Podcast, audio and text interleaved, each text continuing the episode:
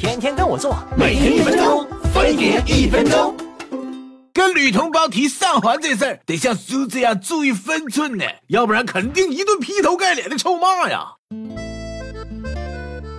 很多人说节育环是在不停的给人做刮宫流产术。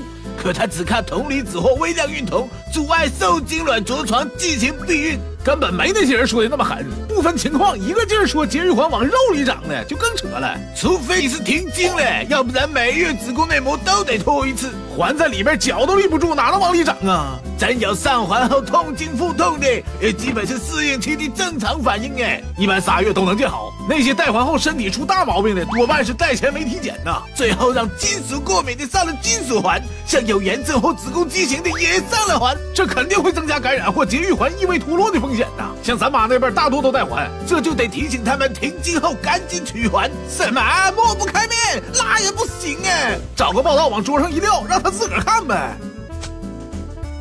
这位先生，请不要在这里抽烟。你们这里卖香烟的，怎么就不给抽了？